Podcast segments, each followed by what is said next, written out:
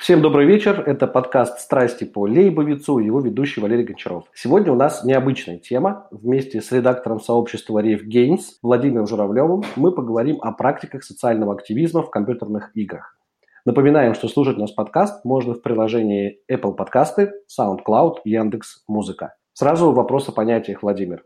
Слоган вашего сообщества – игры как повод к действию. Что в вашем понимании компьютерные игры и что такое социальный активизм? Всем слушателям подкаста привет. В моем понимании компьютерные игры – это очень широкое понятие, которое затрагивает не только компьютерные, все, так скажем, медиапродукты, которые относятся к сфере развлечений и предполагают некоторую долю интерактивности у игрока, собственно. Поэтому сюда можно отнести как интерактивное кино, например, э, которое обычно выходит на консолях, там игры вроде Heavy Rain или что-нибудь в этом роде, так и полностью интерактивные, может быть, даже казуальные игры, в которые играют люди, находясь в метро или где-то еще. Всех этих людей по этому признаку можно назвать игроками. Мое сообщество рассказывает в основном о том, какие через этот медиум проходят идеи. Ну, я больше концентрируюсь на конкретно левых, о том, как они представлены, где попадаются их следы, какие игры всецело посвящены каким-то левым идеям в самом широком понимании этого слова. У меня тогда есть еще один вопрос по этому поводу. Мы не отходим от этой темы. А я, готовясь к этому подкасту, читал статью небольшую в одном из э, журналов по менеджменту, а, и там было сказано, что игры Warcraft, допустим, стратегические игры, они существенно способствуют, а, выработке каких-то конструктивных решений со стороны коллектива, умению совместных действий. А мы говорим сейчас с вами не только о стратегических играх, а об играх э, компьютерных как явлений вообще. Это правильно?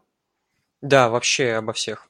А скажите, но стратегические игры все-таки имеют какое-то преимущество, э, либо э, мы можем сказать о том, что э, все игры интересны?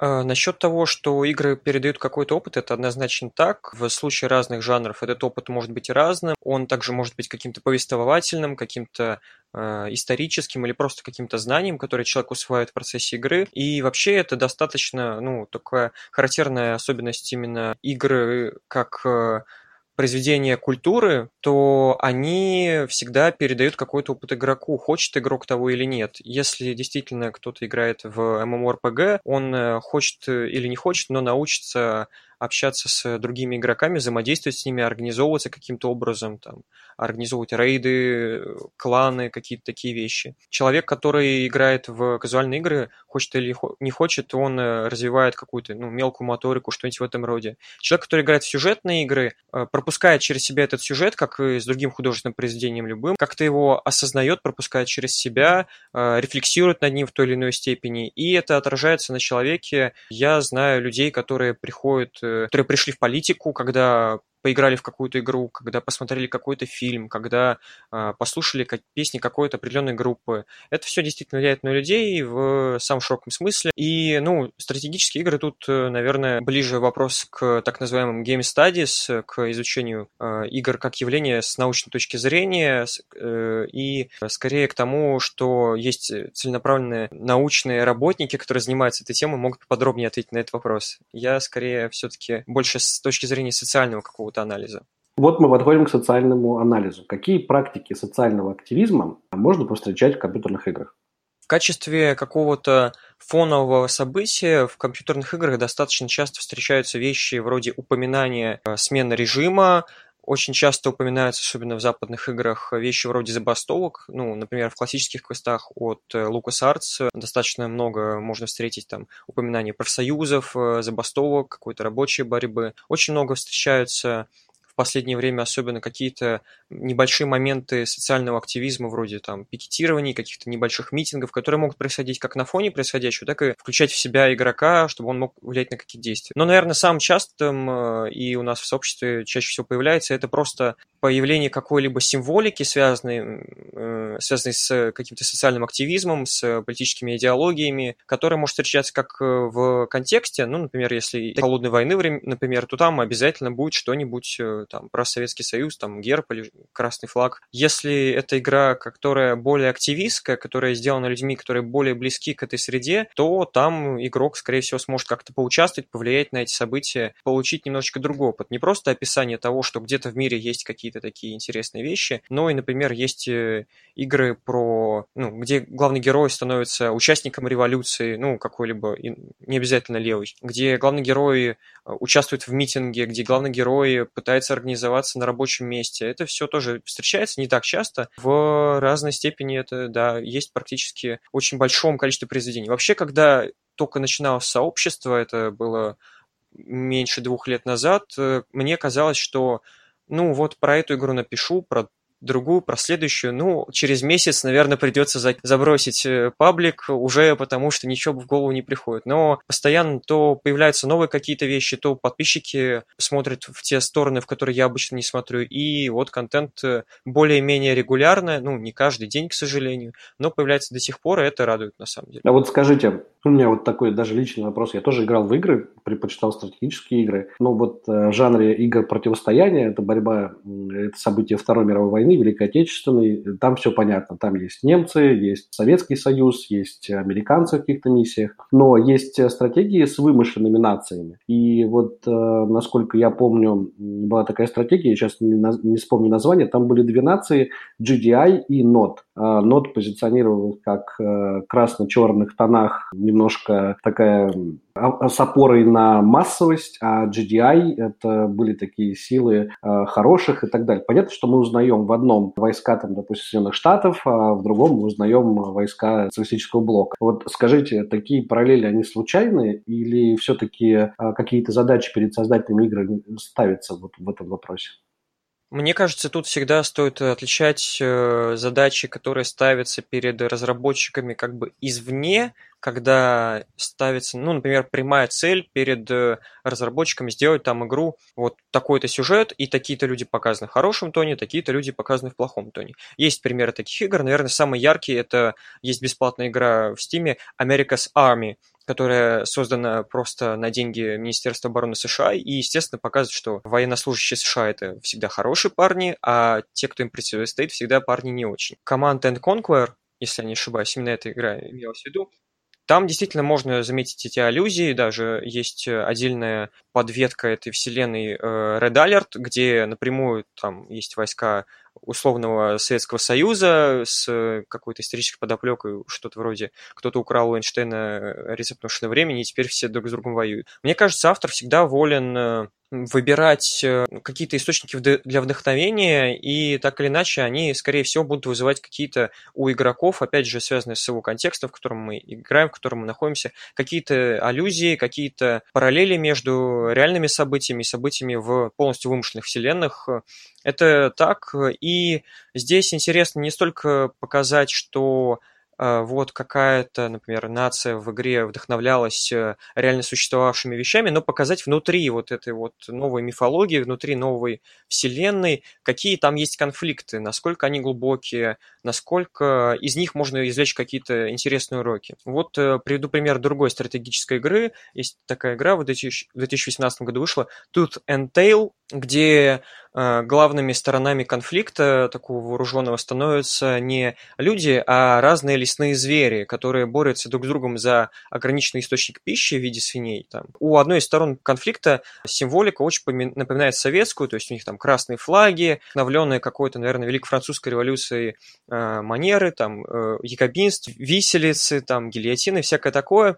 Но если вот смотреть с этой точки зрения на игру, то там как бы ничего интересного не происходит конфликт вокруг ограниченных ресурсов, где, ну, некие, ну, можно сказать, сверхдержавы пытаются друг с другом э, бороться. Но в конце игры, это будет спойлер, извините меня, происходит э, невообразимое. Э, свиньи, которых все другие животные ели, начинают восстание. Как э, вот этот конфликт открывается на новом уровне. Оказывается, что есть не три какие-то стороны, из которых одна обязательно правильная, а что есть три стороны, которые одинаково угнетают самым прямым образом в виде каннибализма или поедания себе подобных этих самых свиней. Свиньи устраивают восстание, все эти сверхдержавы друг с другом ссорятся, и свиньи в итоге побеждают и сами становятся на верхушку цепи вот этих вот э, естественного отбора, можно так сказать. Вот э, в такой точке зрения конфликт, который внешне представляет собой конфликт людей с красными флагами против других, мне кажется, гораздо интереснее. Во многих играх основной подтекст, в основном стратегических, это борьба за ресурсы. Ну, даже, в принципе, от игр, в играх от первого лица тоже там мы боремся за какое-то время, ресурсы, точки и так далее, и так далее. И вот эта борьба за ресурсы является основной ветвью этих игр и провоцирует людей объединяться в коллективы для контроля этих ресурсов. Да? А почему вот нет, может быть, я об этом не знаю, почему нет игр, которые бы демонстрировали бы подготовку каких-то там революционных событий, мятежей и так далее, так далее, так далее. Ну вот я могу так э, на скидку сказать, есть тропика, симулятор, да, какой-то там а, политической жизни на отдельно взятом острове. Но есть ли такие игры, где главный герой был бы, а, или э, главой революции, или каким-то героем революции и так далее, и так далее? Да, такие игры есть. Наверное, самый из последних игр э, яркий пример того, как э, главный герой становится организатором, ну, подполья, это игра про подполье во времена Третьего Рейха, которая называется Through the Darkest of Times. Э, она вышла как раз в этом году, и она историческая, то есть там, к сожалению, нельзя поменять ход событий, но можно постараться сделать максимум из того, что могли позволить себе ну, небольшие группы людей, то есть там нужно тоже внимательно относиться к ресурсам, стараться собирать там пожертвования, постараться, э, подвергнув риску себя и своих товарищей, э, будучи, ну, попасть под влияние гестапо, попытаться украсть военную форму, потом угнать грузовик, а потом устроить, э, попытаться побег из концлагеря. Вот в этой игре, ну, в течение времени там можно попробовать сделать такие вещи. Можно просто пытаться издавать агитационные листовки и показывать людям, в Берлине, что э, режим Третьего Рейха, что у него есть какие-то соперники, что подполье есть, чтобы люди не теряли надежду, и попытаться дожить э, буквально до конца войны, до освобождения Берлина. И таких игр на самом деле не очень много. Есть еще игра э, Liberal Crime Squad, разработанная Заком и Торном Адамсом. Это люди, которые сделали более известную Dwarf Fortress, и которая сейчас развивается. Это такая консольная ну, консольная в смысле то, что она происходит в консоли на компьютере. Текстовая стратегия, где главный герой тоже становится организатором ячейки э, революционеров, которые пытаются в будущем в США, где к власти пришел консервативный диктатор, попытаться сделать э, все законы ультралевыми. Есть еще несколько подобных игр, где главный герой становится организатором какого-либо э, восстания или политической партии, которая пытается его осуществить. Э, но вот на данный момент, к сожалению, все эти игры в основном либо очень старые, забагованные, либо просто очень широко обойдены вниманием из-за своей сложности какой-то безумной или очень странного оформления вроде того же Liberal Crime Squad. Честно сказать, играть э, просто иногда физически тяжело. Спасибо. А вот э, мы остановимся на том, что игры, посвященные практикам э, какого-то социального активизма, идущим в ущерб э, официальным властям, носит все-таки маргинальный оттенок, да, или, или выпускаются энтузиастами. Но такого успеха глобального, чтобы люди стали в очередях за новыми релизами или бежали в Steam покупать себе, скачивать новые версии, такого нет. Вот скажите, вот был у нас с вами в разговоре кейс, это игра American Army э, которая через Steam бесплатно, свободно распространяется. Можно ли считать это кейсом, когда некие силы, проправительственные силы, да, э, силы пропагандистские создают игру, затем через издателя пытаются ее навязать большому количеству фанатов, либо это все-таки какая-то такая отдельная инициатива, которую быстро распознали и оставили ее лежать в стиме с нулевым рейтингом. По-моему, можно сказать, что вообще целые жанры игр подвержены за счет просто за счет своего жанра тому, что они играют на руку тем или иным силам. Вот, например, жанр игр про Вторую мировую войну всегда пропагандируют, э, ну, за исключением каких-то отдельных, ну, очень маргинальных случаев, пропагандируют точку зрения победивших стран. То есть э, они обычно антифашистские, даже если они просто вдохновлены, не особо историчны, вроде серии игр Wolfenstein, то там всегда понятно идеологическая какая-то подоплека игры, что фашизм это плохо, что с ним надо бороться, и что это классно само по себе бороться с фашизмом. Вот мой любимый пример такой игры это на самом деле не, э, не Америка сами, а серия игр Medal of Honor.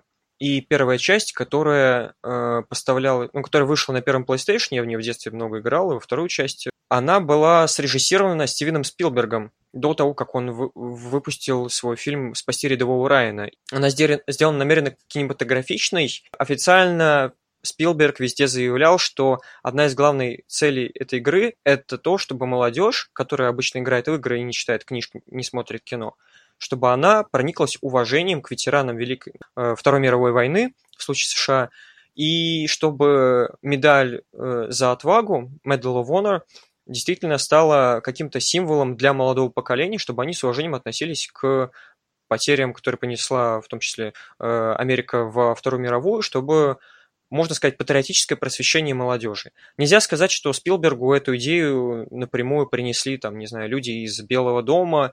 Я думаю, у него и самого взгляды как бы вполне себе проявились личные в разработке этой серии игр, хотя он потом от нее отошел из него, с немного другими вещами. Ну вот такие примеры есть. Или есть, например, разработанная любителями игра про кубинскую революцию, одна из немногих игр, сделанных в Кубе, которые вообще мне известны. Называется она «Гестофинал Камина а-ля Виктория», вышедшая в 2013 году. Там главный, ну, главными героями выступают э, герои как раз-таки кубинской революции, Че Гевара, э, Фидель Кастро и Камила Сьенфуэгос. Здесь можно сказать смешано, что им, конечно, правительство поддержку оказало в разработке, но все-таки нашлись Э, люди, которые добровольно начали этот процесс, э, как-то сорганизовались. Поэтому я думаю, что игры, как и все другие формы искусства, они, конечно, передают взгляды своих создателей, потому что мне трудно представить человека, который, ну, например,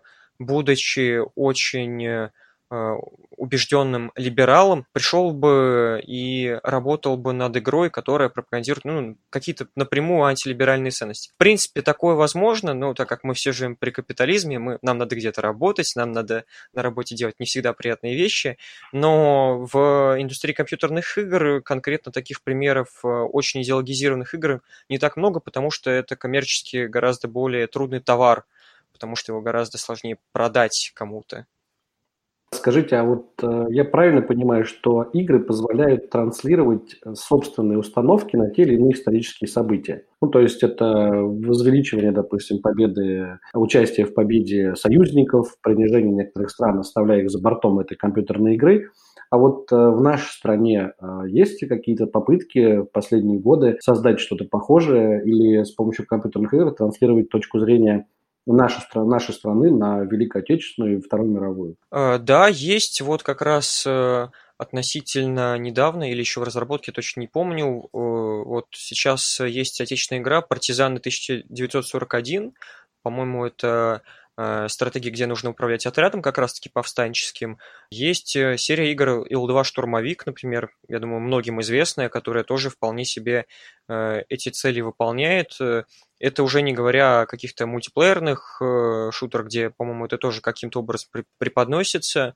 Э, так что у нас в стране, в принципе, с этим более-менее э, идет процесс, э, игры новые появляются, может быть, не в таком масштабе, как э, за рубежом, потому что у нас э, индустрия просто не так сильно развита на данный момент. Но прогресс вообще в отечественном игрострое, он э, достаточно серьезно заметен, если сравнить с каким-нибудь, например, нулевыми годами, то сейчас э, огромный бум за счет э, многих факторов. Не только за счет того, что просто кто-то там, э, например, в правительстве поддерживает идею какой-то игры. Я думаю, это скорее очень редкий сценарий. Скорее всего, просто гораздо ниже стал порог вхождения в разработку, появилось больше доступных инструментов, больше знаний в открытом доступе сейчас находится. Поэтому, я думаю, по всему миру сейчас будут появляться новые инди-новинки, связанные в том числе и с историей, и с какими-то э, сценариями социальных изменений. Это белорусский кейс, но я его примел в контексте того, что игра русскоязычная, и, насколько я знаю, она очень популярна и у нас в стране, и э, за рубежом. Поэтому э, там, кстати, был один э, след как мы его называем в RevGames, которые мы запостили. Мы обычно не постим вещи про э, Вторую мировую войну, потому что, ну, там, как правило, есть просто какие-то стороны, и никакой, никаких гигантских идей за этим не стоит, кроме, ну, исторических. А историю, ну, ее не перепишешь, она просто есть, как она есть. Вот. В одном из геймплейных трейлеров э, какого-то нового обновления World of Tanks э, в качестве преимуществ, э, ну, он оформлен как рекламный ролик. Зачем нужен танк? Танк позволяет делать то, все, пятое, десятое, и уничтожать частную собственность. И там видео, как э, танк э, проезжает насквозь какого-то сарая, э, показывая, что есть разрушимость, укрытие и всякое такое. Это было, ну, это нас позабавило в редакции. Вот. А так какой-то серьезной идеологической подоплеки, мне кажется, там нету. Ну, вернемся к социальному активизму. Вот серия Биошок история Эндрю Райна, история города Восторг. Там что? Там э, переплетение э, очень сильное авторского замысла, который сильно отличается от трактовок, и Кен Левин вообще такой сложный человек, э, опытный геймдизайнер, у которого э, на многие вопросы, поднятые в серии игры Bioshock, есть просто личное какое-то мнение, с одной стороны. С другой стороны, это, конечно, критика идеи Айн Рэнд, э, критика идеи либертарианства, свободного капитализма, не ограниченного ни государством, ни обществом, ни моралью, ни религией, ничем вообще. Падение города Восторг, оно, конечно, э, является одним из примеров того, как э, можно сказать, что антиутопия как жанр был перенесен прям с большой помпой, с большим успехом в компьютеры и консоли игроков всех стран, и это достаточно успешный пример того, как Э, игра может транслировать действительно какие-то серьезные идеи, отсылать каким-то серьезным философам, опровергать их каким-то образом и вносить свою лепту в дискуссию о том, какая идеология может э, быть идеальной или такой идеологии не может быть вовсе.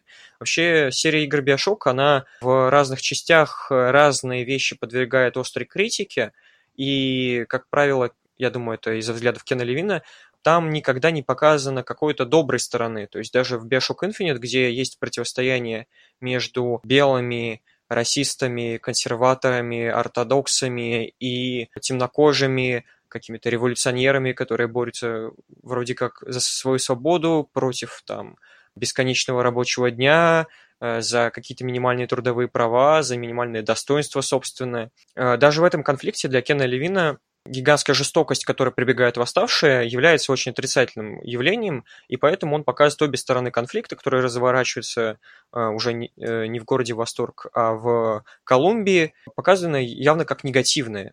И сам Левин не дает никакой позитивной стороны этого конфликта, он рассказывает больше историю про главного героя, и для него это скорее все-таки фон, чем какой-то осмысленный конфликт. Но даже там, на самом деле, я думаю, найдется много людей, которые, поиграв в Bioshock Infinite, э, приняли какую-то конкретную сторону этого конфликта, увидели там какую-то корреляцию со своими собственными взглядами, может быть, даже не оформившимися, и начали копать в сторону изучения вообще, какие идеологии бывают, ну или хотя бы в американском случае к истории американского общества, американской гражданской войны и тех э, исторических событий, которые подняты в игре. Это глубокие социальные практики, я с вами соглашусь, что Биошок здесь, наверное, лидер. А еще что-то есть такое же глубокое, как и Биошок и его идеи, которые там части социальных практик, там, философских практик, политических практик. На вскидку очень сложно подобрать какую-то прямую аналогию, э, какой-то прямой можно сказать, прямого конкурента к Биошоку, но вообще во, мног, во многом достаточное количество игр э, эта тема поднимается. Я приведу не очень популярный пример, но популярный именно в своем жанре. Мне кажется, игра Grim Fandango, э, которая родом из 90-х, э, и была выпущена как раз компанией LucasArts, которая рассказывает про мексиканский загробный мир – где главный герой попадает туда в, на работу в Министерство смерти и вынужденно сталкивается с системой коррумпированной, которая в итоге разворачивается как э, большая такая история из приключенческого квеста, где есть э, революционер Сальвадор Лимонес, с одной стороны, который оказывается на проверку перед богами э, существом такой же святости, как э, монашка, которая э, всю свою жизнь провела в детских домах и приютах, э, помогая обездоленным.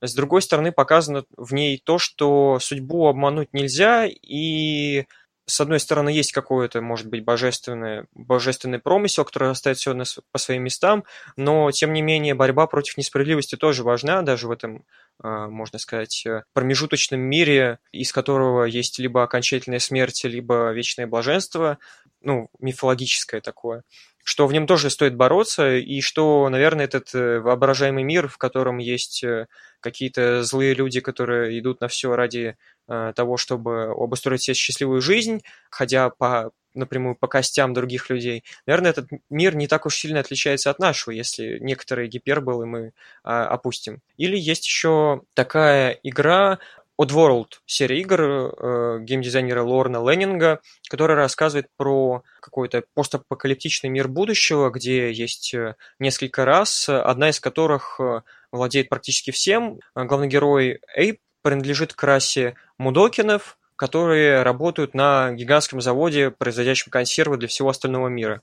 И в какой-то момент э, боссы решают, что все-таки прибыли падают, надо что-то делать, и кому-то в голову приходит идея, а давайте вот всех э, мудокинов пустим на консервы, тогда у нас получится столько новый продукт, он будет очень модным, его все купят обязательно, да еще и не надо тратиться на то, чтобы выращивать какую-то пищу, и главный герой пытается спасать э, всех своих товарищей по несчастью с этой несчастной фабрики. Мораль игры заключается в том, наверное, для левых, для тех, кто играет с определенной оптикой эту игру, что если ты не помогаешь своим товарищам по несчастью, то никто перед э, хищным оскалом капитализма тебя не спасет. Ведь игра может... Зак... У игры есть две концовки, которые напрямую зависят от действия игрока, и если он проявляет недостаточной солидарности с людьми в том же положении, что и он сам, то конец его, видимо, будет не таким э, ярким и счастливым, как если бы он всем помогал. Владимир, на этой ноте мы закончим, потому что темы необъятные. Я хотел бы благодарить вас за столь замечательную беседу, за то, что вы разъяснили нам практики э, социального активизма в компьютерных играх. Пожелать вам успехов э, вашей инициативе, вашему сообществу и напомнить нашим э, подписчикам, что подписываться на наш подкаст можно в Apple подкасты, в Яндекс.Музыке, SoundCloud. Вы можете попрощаться, и что-то сказать подписчикам. Хотелось бы передать подписчикам и слушателям подкаста привет и пожелать того, чтобы те идеи, которые обычно являются у вас невыраженными, э, чтобы им нашлось какое-либо объяснение. Больше читайте, больше играйте, играйте э, в хорошие игры, читайте хорошие книги, изучайте то, как устроен мир вокруг вас. Всем всего доброго, хорошего вечера, до свидания.